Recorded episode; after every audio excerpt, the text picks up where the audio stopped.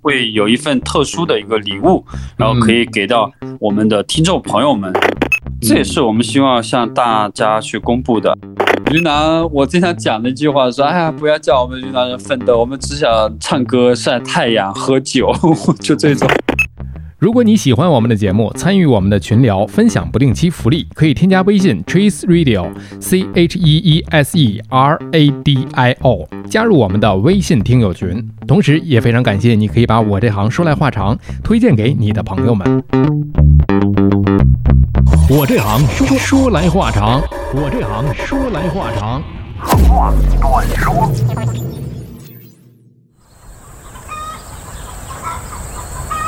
为了感谢朋友们一直以来对我这行说来话长的支持和助农公益活动，我们决定自掏腰包为听友送出福利，在微信群内抽取幸运听友送上梦莲好礼，也希望大家可以多多支持新农人和农业发展。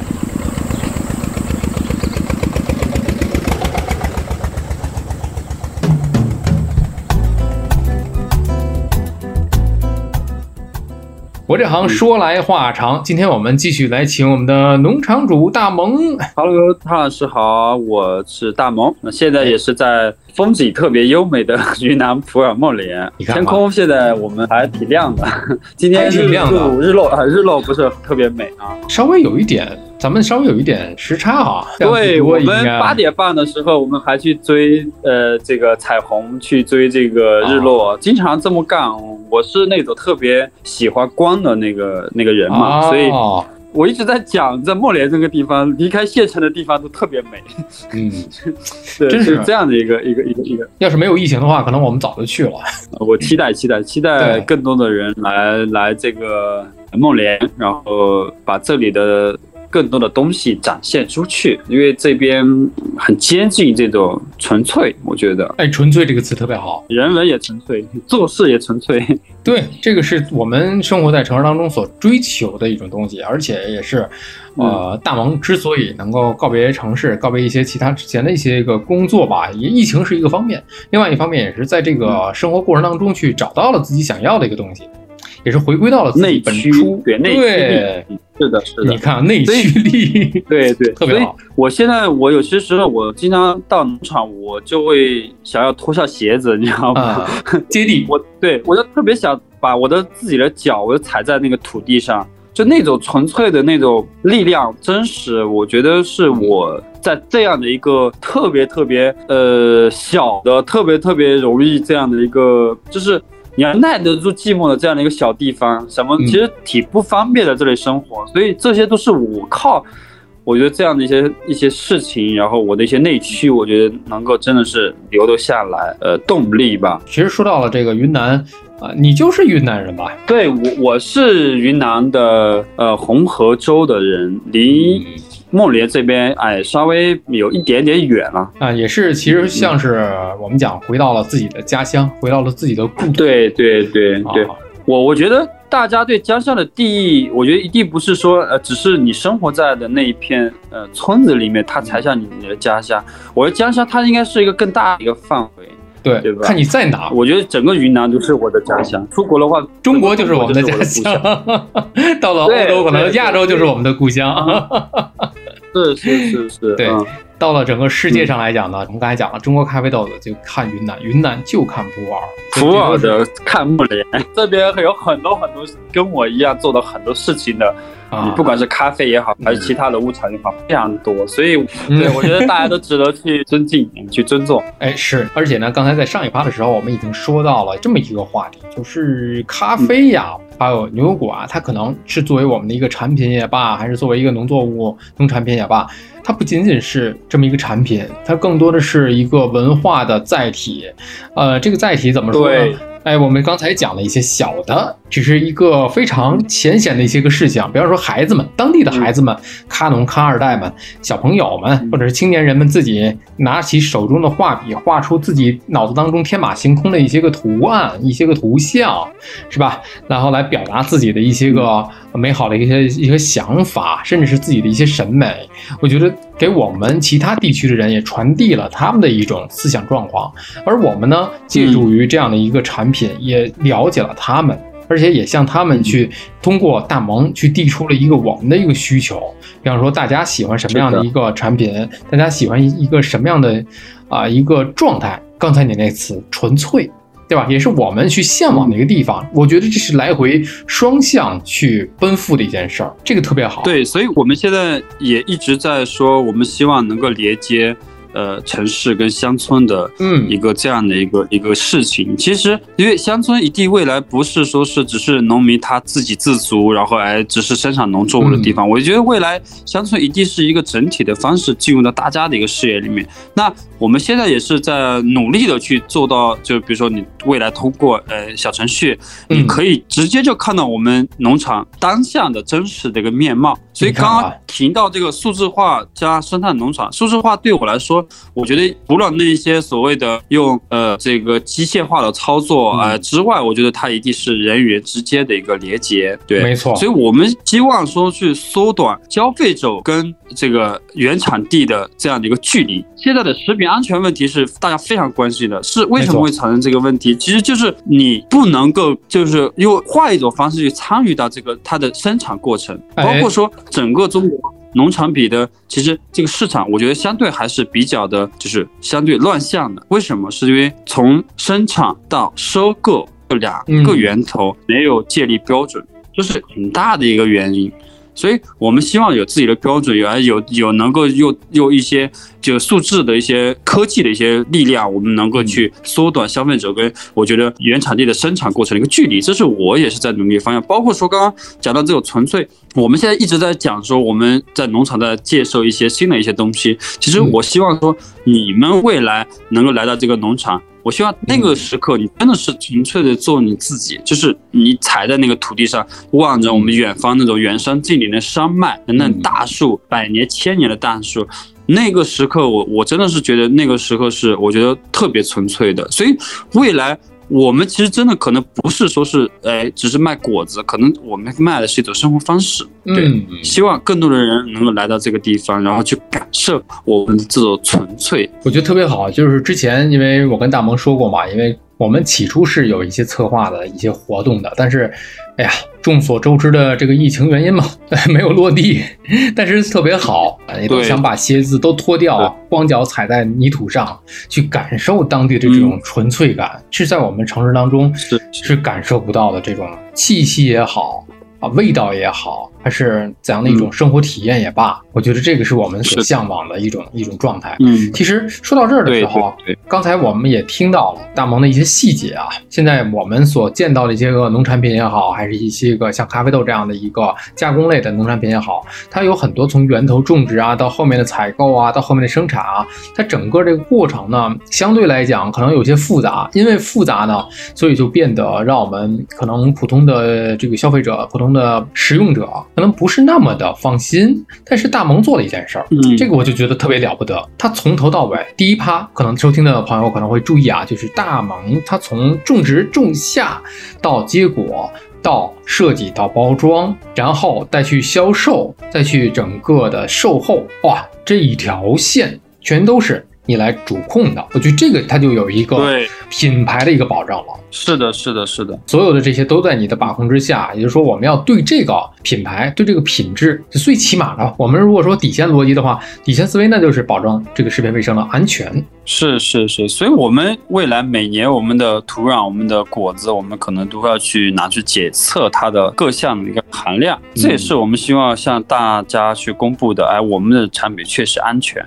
是这样的一些事情，我们也愿意去做。对对，因为我可以举个小例子啊，之前我是在很多年之前了，现在这个品牌它可能不做了，呃，它是做茶叶的，我就不说这个品牌名字了啊，可能大萌你也听说过，它是做茶叶的，嗯，然后呢，它也是在这个各个云南的各个这个山头去收。啊，各个农户的茶叶，然后它是比如说这个王叔家的茶、董叔家的茶、赵叔家的茶这样，然后有普洱，然后有其他的茶叶，然后他们会在每一个你所购买的产品里面附赠一本儿，包括什么金属这个检测，包括农残检测的一个说明书。哎，我觉得这个吧，你说味道有多好，并不是多么的惊艳，但是你买的可能就是这么一个放心。对对对对对。就是我觉得国内，我觉得希望给更多的消费者，我觉得这是安全感，对吧？所以我们可能会通过各种方式，虚拟的结合跟现实的结合，我们都可能会去想这些方式，嗯。对，其实刚才我们在聊的过程当中呢，可能有的朋友会好奇，究竟是什么样的一个牛德国，究竟是什么样的咖啡？其实我跟大萌之前的这个大纲里面，我还就在想，我们是不是有一些听友可以用一些口令去找大萌去购买？现在大萌去卖这个商品的，会有自己的一个公众号，还是一个小程序什么之类的？还是在哪个商城？呃，我们今年应基本上应该是淘宝或者是我们的微店的那个，会以这两个为主了啊。到时候备。注那个老汤，我们就可能会呃赠送这个小礼物，就是因为价格的话，我们如果是那个然后调整的话，就不太好去做。但是我们可以就会有一份特殊的一个礼物，然后可以给到我们的听众朋友们，就是我们汤老师的这样的一些呃忠实的一些，就是呃一直支持汤老师做这样的一些事情，然后能够了解各行各业的这些朋友们，我们是可以去更用心的。去做，包括说，哎，明信片上我们可以做到，哎，手写，对吧？是是。然后我们可能在我们会空出一格，然后去赠送一个呃牛油果之外的惊喜，或者咖啡之外的惊喜，那是我们愿意去做的嗯。我都迫不及待了，因为这个趴就是我们聊到这儿了，我跟大萌说到这儿了，说我们是不是可以给听友一些个福利呀？说通过我这儿可以去大家去啊有折扣购买啊什么之类的。其实我们俩都没有研究过这个口令。就你这报老报老汤也行，报我这行说来话长都可以。是是是啊，对，呃，老汤或者是说来话长都可以，哎，都可以。我也想给大家优惠一点，但是优惠这个事情的话，因为要改那个链接，改这个各种，如果是说，哎，你那个。没有做特殊的这个链接的话，你是做不到的。所以这块的话，公众起来比较麻烦。反正大家也不不要在乎那几块钱，只是这个我会用新的方式让大家觉得哎更温暖，对吧？行，你来你来这个来团这个局就好了。另外一种方式，你刚才说的啊，咱们就报这口令，老汤或者是说来话长。哎，这个大家就知道是，自己人看看这个大萌那边有没有一些个啊，去参与的一些个小环节。另外呢，啊，正在听我们播客的朋友可以进我们的这个播客听友群，在里面呢，我们也可以，哎，我去大盟那边，我去单独我买点小商品，可以回头我送给大家。是吧？咱们可以搞一搞这个，在去朋友圈里面去搞一搞这个抽奖啊，搞一搞这个联谊啊。这我自己买完之后，我给大家送。对对对，我觉得特别好，特别好。然后这个事儿玩起来。对，到时候说，哎，涛老师这边过来，比如说要来感受我们这边的文旅的一些人文旅行的一些野奢的一些体验，那我们也是会到时候有个相应的折扣。然后大家也可以捐赠一些衣物啊、文具啊，也可以给到我们。对，然后呃，我你们也可以亲自过来去做这个公益，然后去传递给孩子们更多的这些哎知识跟想象力。这也是我们会定期组织的一些真正有意义的活动。这也到时候也会跟汤老师这边呃有一些新的连接，然后到时候我们可以一起来参与。我觉得如果真的是想去普洱的话，我们今后播客听友群，因为现在咱俩录制的时候啊，就这今天啊，已经是一百一十多天的，我我也是从五一开始弄的吧，没多久，但是已经破了四千的订阅了。这个量我觉得还是呃能够证实一件事，大家对播客的内容啊，因为各行各业嘛，我觉得今后可以搞一些地面沙龙。如果去到了孟连，那你去到了别说孟连了，去到云南那指定那就去大蒙那儿了，咱们就可以哎专门去哎这这这个官方接待的这个地方，大大家可以做一些 party。你要有环境有环境，也要有文化有文化，要有物产物产。包括这几天我们的这个坚果，我们也已经开始准备采收了啊，到时候给汤老师寄。一点啊，最新鲜的坚果，你估计都没有吃过啊！我还真是肯定是没没没没尝过呢。而且我看一看，我看看再购买点什么东西给我们的听友再送送福利，在我们的这个微信群里面再给大家放送一波。这讲福利大家都不想听了，不想听了啊！就听到这儿了，完了 没关系，咱们这个完播率还是很高的。我看了一眼完播率，百分之五十六呢，这个完播率是相当高。我们继续讲故事，因为刚才啊这个。大萌讲了，就孩子们手绘这是一方面，但是我知道大家不知道，我每天我看大萌老师的这个朋友圈，都有一些个小的故事，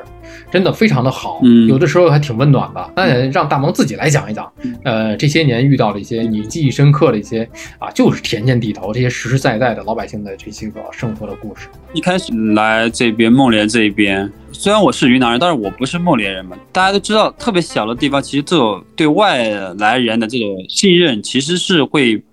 就相对没有那么高。这个时候我就要去找一块合适的地来做我的农场的核心区域。嗯，呃，找来找去，找来找去，然后上面这个南养的这块这个地上，然后哎跟那个 IP 大哥，然后就是我们现在就我们称为，就我们所有的农户，我们都是称为星球守护者嘛。现在哦，对，然后。对他那边本来就他做了好几年的那个咖啡，但是我说我不想做咖啡，我想做牛油果。嗯，对他，他一个星期之后打电话说，他说大萌地搞好了，你来种牛油果吧。他，他的咖啡其实今那年他就可以采收了，而且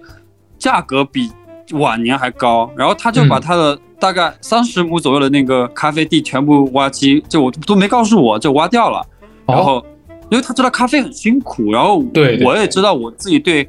如果我只是做的咖啡种植户的话，那我可能也没有什么特别大的机会，所以我就想种牛油果。然后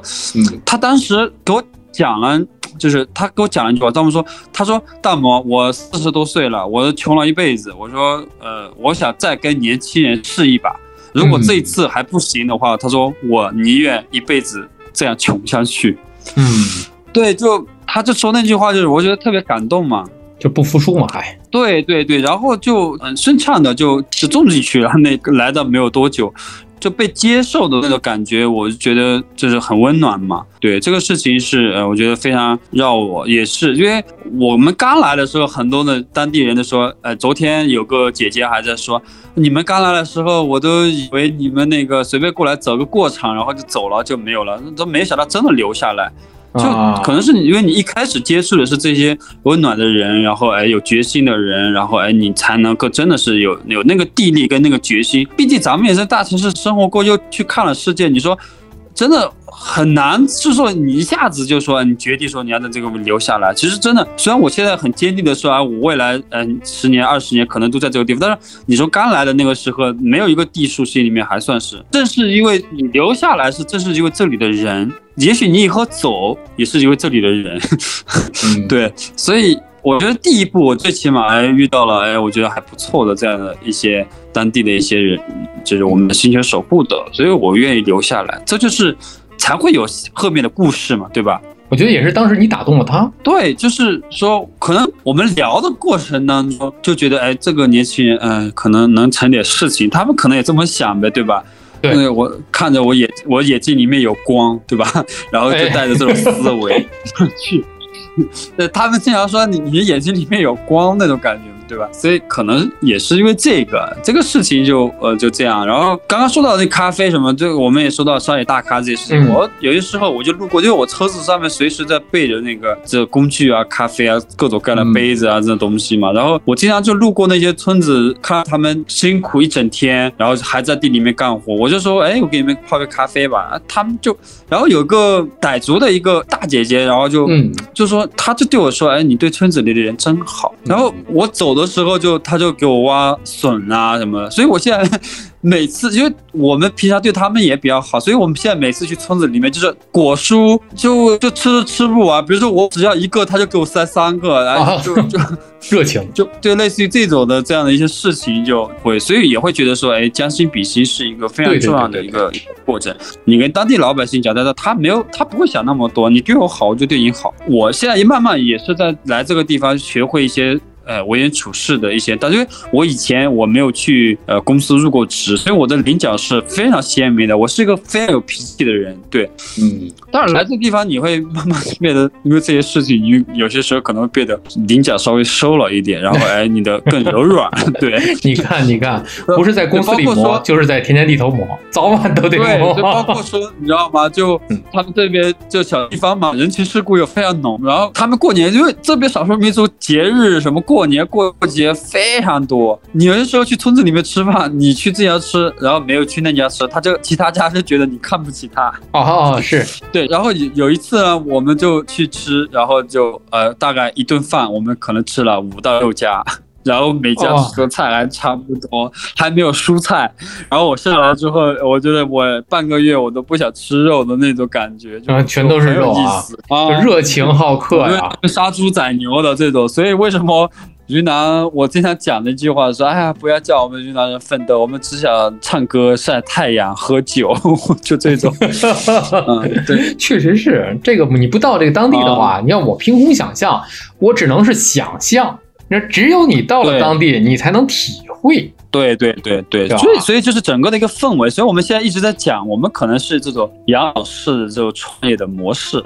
是对杨老师创业的模式。所以有些时候真的急不来，因为这你急也没用。然后他你骂他们，他们也不会生气。就就就很多老百姓都是嘻嘻哈哈的就跟你过。就反正很多在慢慢的在传递在做，包括说我一直在，因为我在这个区域，我们这边这个景迈山是新六大茶山之一嘛，然后我在经常去。上面，然后有一个布朗族的一个农户家，然后哎，一开始去的时候，他们就真的是他的孩子啊，什么都非常羞涩，这包括他的老婆，真的我去过十次，他可能都基本上不会给我讲话的人。然后现在每次上去，当他的孩子，对他的孩子就一听说我就比如今天听说我明天要来，他们今天晚上就睡不着，很兴奋，对，然后就非常想见到我，包括说哎，他以前就。从来没有就买过东西给我吃，然后哎，现在上去，今年吧，今年春天的时候，他去采茶叶，然后哎，存了两百多块钱，因为一个小孩子，大概九岁的一个小孩子，他一天采茶一点点存存起来两百多块钱，然后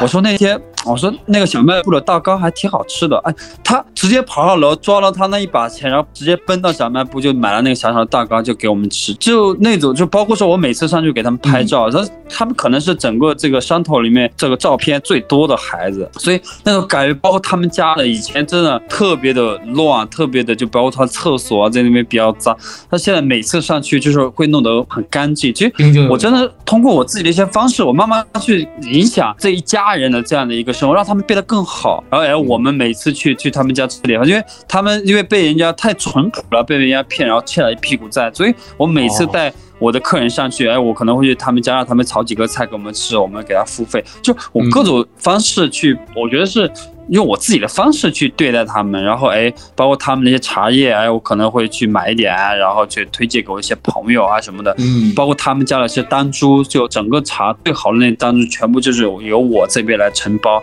就各种方式，然后他们就慢慢的变得，他老婆也哎每次上去会穿少数民族衣服啊，然后就特别干干净净的，哎，对，这整个一家人的那个状态在改变，那个过程我也是觉得非常有生命力，所以我现在也在想说，哎，我要去记录他们这两个孩子。一直到他们十八岁，我觉得就很小的一个事，我觉得未来可能对他们呃就很大的帮助。所以很多很多这些呃这些故事，我觉得一直都是在。丰盈我自己的人生，所以我后面我可能我因为我以前写的书要么跟摄影有关，要么跟旅行有关，那我觉得我后面要写的这本书，呃，可能是跟这里的这些我接触的这些人有关系，就是所以我的这本书叫《我和我的边境朋友们》，是这样的一些经历吧。每一个地区啊，你说景色再美，它可能最美的就是人。对，包括说你说你去旅行，你去哪里也好，其实我以前我真的说过一句话，说呃，就是。这个地方吸引你的，一开始可能是因为景色特别美，但是当你来到这个地方，你不愿意走的，一定是这里的人占最主要的因素，对吧？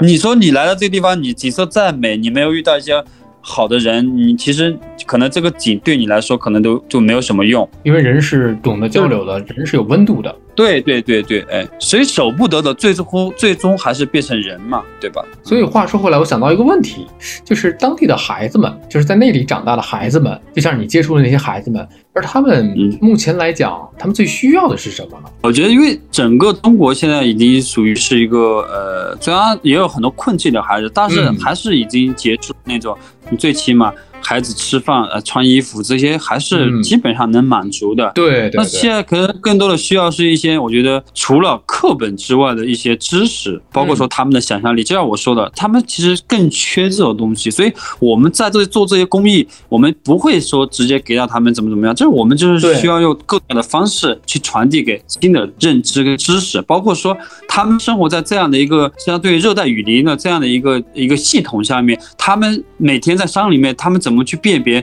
这些是什么样的东西？然后，哎，这个植物它可以用来干嘛？哎，它是怎么怎么样？就其实孩子们更需要的是他对这个环境的一个认知。就包括说我刚刚说的咖啡，他只知道咖啡豆跟咖啡是苦的。其实咖啡的认知，你你从你的土壤，你从你的种子，你的你的你的，包括说你的叶子，你包括它是从细胞，对吧？你很多其实如果是有一些很好玩的一些方式，能够让他们知道，哎，在它周围生长的这些自然的东西，他们是怎么在这个地方生活的？他们为什么能在这个地方生活？我觉得这些方面才是现在目前的孩子们最需要的。所以也就是说，怎么样去缩短城市孩子、乡村孩子这样的这这些距离，都是挺美的。怎么样全面去发展？这我觉得孩子们是需要这样的。所以包括说应届，其实很多中国的乡村其实建设都非常好了。只是说他们真的缺乏这种对生活周边周围的这些环境的一些认知，跟我觉得想象力的一些不太足。包括举个例子，其实我小时候我们家的那个云海，我就每天都觉得非常美，每天那个云精彩，云南的云本来就嘴很特别嘛。但是我从来没有一天想过那个云是就好看，你知道吗？对，就就我现在每次回去觉得哇，我们家的云能这么好看哇，好好看。那抖下一一只狗，那抖下一只猫，那抖下一只 大象，对吧？如果是哎小时候有一个老师或者是有一个人告诉我，哎，你看了这个云不只只是云，它。是哎，你看他是怎么怎么样，他是就我的想象力可能一下子就就觉得不一样了，你知道就就这种感觉，嗯嗯嗯，真的就是只缘身在此山中嘛。对对对对对，其实他们更需要的是，你看为什么？你刚才讲，你去到这个孩子家里，你见到小朋友们，他那么的喜欢你，他昨。头一天晚上他就已经睡不着觉了，他就已经很兴奋了。可能你是在他们的童年生长过程当中的一个跟外界交流、获取对获取新鲜的一个知识、一个新鲜信息的一个一个渠道。他从你这可能知道以前不知道的东西。对对对，包括他们需要就是这个，没有摸过那个，没有摸过这个相机，对吧？没错，包括说，哎，他们其实每天抬起头看到那个星空。他们都不会觉得说，哎，那个星空，哎，其实星星空它是有很多天文学的一些知识的，对吧？对，你包括呃，你的你为什么会产生这个云海？每天景迈山那么多好的云海，包括刚刚我说的，他们都没有摸过这个相机，他们没有从那个相机的那个小小的取景框里面看到。那是个什么样的世界？甚至我现在经常会让他们自己去拍他们自己的身边的伙伴，就他们会有很多这种新鲜的，包括说，哎，北京的以前哎有一些孩子，然后哎他们的父母直接就把孩子托付给我说，哎，然后我就带他们去山上跟这两个孩子玩，然后他们那个城市的孩子，他们能用一些比较前，就是就因为城市的孩子的认知，他那种比较广嘛，哎，他会教他们，然后。那在地的这些乡村的孩子们，他们在这个地方的这种本领啊，那农那个乡村这个城市的孩子又不是特别的，呃，懂，所以他们其实又产生了很多的互补，嗯。嗯，所以他们需要的是交流。对，所以我我们未来我们的农场的一个除了种植之外，我们的这个文旅的这样的一个体系下面，我们的自然教育会是一个非常重要的板块。我们怎么知道当地的孩子，包括说未来，也许我们会带着当地的孩子去海边，城市的孩子来到山里面，然后他们之间有什么样的一个方式互动，在在在这个农场的一个范围里面，怎么去认识这些物产，然后怎么做出一些很好很有意思的东西。这也是我们未来很重要的一个板块，嗯嗯，我觉得特别好，真的是一种文化的传播，而不仅仅简简单单的是在于我们种植牛油果、种植咖啡，这个我觉得就是很表面的东西了。这个当然是就是一个农副产品，但是通过这些载体，我们把它变为了一种文化传递的一种载体之后，它不仅仅是一个单向传递，还是一个双向交流。所以，对对对，我觉得大梦这一点做的特别的有意义，可能不光光是单单解决了孟连那个地区的这么一个文化的一个交流，可能也是有助于整个的，像你可能做出来一个模板，做成一个案例。将来像这种方式，我们可以再去给它扩大，或者是推广。对，我们再给它复制到任何的一个地区或者任何一个需要这样去做的一个地方，是很有意义的一件事情，而且是能够让我们今后文化、当地文化。让民族文化，因为你刚才也讲了吧，像云南这个地方，它很特殊，它有很多的民族，它在一起，逢年过节的这些习俗它又不一样，可能只有在本村子当中的本村落的人才知道这些个东西。之后，哎，有了外人的所谓的外人，就是不是本村的人吧，就是来了之后才会了解到的东西。一来二去，不单单是靠旅游，因为旅游这个东西就是蜻蜓点水，因为你之前你搞这个旅游，你就很很有深切的这个感受。不是蜻蜓点水，而是真正的去通过一些载体。可能今天我们聊的是这种农副产品，那明天有可能就会是另外一种形态了。通过这些不断去更新的形态也好，他们作为载体，让我们啊每一个地方的人去打破我们的这一层壁垒。就破壁，对大家去相互去融合，是文化的一种相互的交流。是，所以我们现在其实是在这个乡村振兴这样的一个大的一个前提下面去探索乡村品牌化怎么样去发展。我也非常希望说，我们未来能够。做成一系列的这样的一个可借鉴的一种模式，然后能够分享给更多的，我觉得想要去成为新农人这样的一些人群。新农人，因为虽然说大家都嗯很很羡慕啊，或者怎么怎么样，但其实真正愿意回来的人真的少的可怜。对，你是一个榜样，所以这个呃努力努力努力成为，呃现在在这个路上已经是一个不错的一个典范了。呃，我之后大萌，你现在有这个像呃自己的一。些个社交媒体账号嘛，我现在基本上我们可能在小红书上会做，就牛油果星球农场或者是牛油果星球大萌都可以。对，经常经常会分享一些这里的一些就是生活方式，然后我遇到了一些东西，包括我自己的一些感想，对创业啊，对这个地区的一些思考啊，都会讲一些废话了。我是特别喜欢废话的人，所以我才能够写书。我觉得如果没有那些废话的话，我感觉我写不了书。对，很纯粹，从来不考虑。我的我的这个呃所谓的文学素养，哎，其实 用最看丑。你看人家这个《舌尖上的中国》不说了中叫最高端的食材，往往食材对烹饪出最高清。对对对对对对对，就是最朴素嘛，就是最朴素的这种感觉。哎，看你的这个，不管是你个人还是这个农场的这个啊，牛油果星球啊农场这个小红书的这账号的时候啊。真的是感觉是在翻一本杂志，你看不愧就是以前做旅游的这个 博主，对，所以所以我以前的职业对我现在的这个做品牌非常有帮助。嗯，专业摄影师啊，一个被牛油果耽误的专业摄影师。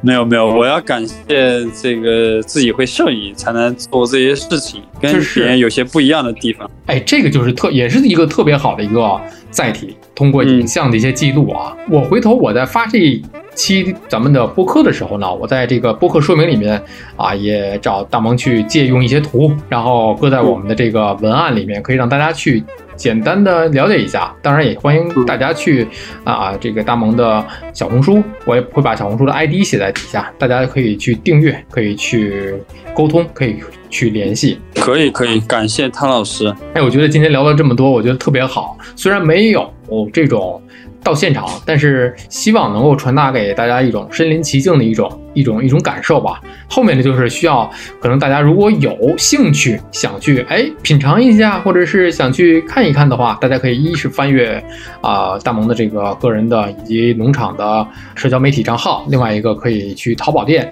可以去啊找一找，可以去看看你喜欢什么样的一个产品，可以去尝试一下。谢谢谢谢。Thank you.